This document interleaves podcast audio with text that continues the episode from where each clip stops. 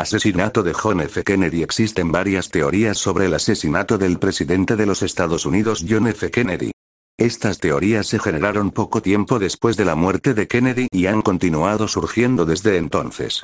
Muchas de estas teorías proponen una conspiración la cual envolvería a organizaciones tales como el Sistema de Reserva Federal, la Agencia Central de Inteligencia, CIA, la KGB, la mafia, al director de la Oficina Federal de Investigación, FBI, J. Edgar Hoover, al vicepresidente Lyndon B. Johnson y Richard Nixon, incluyendo intereses del ejército y del gobierno de los Estados Unidos.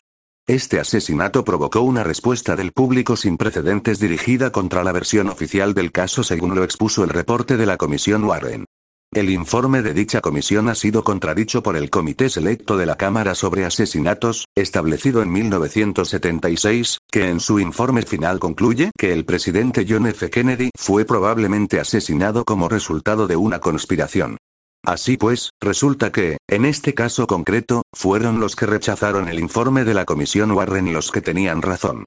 Además, en dicho comité el Departamento de Justicia, FBI, CIA y la Comisión Warren fueron severamente criticados por su pobre desempeño en las investigaciones llevadas a cabo y el servicio secreto fue calificado de deficiente en su protección al presidente.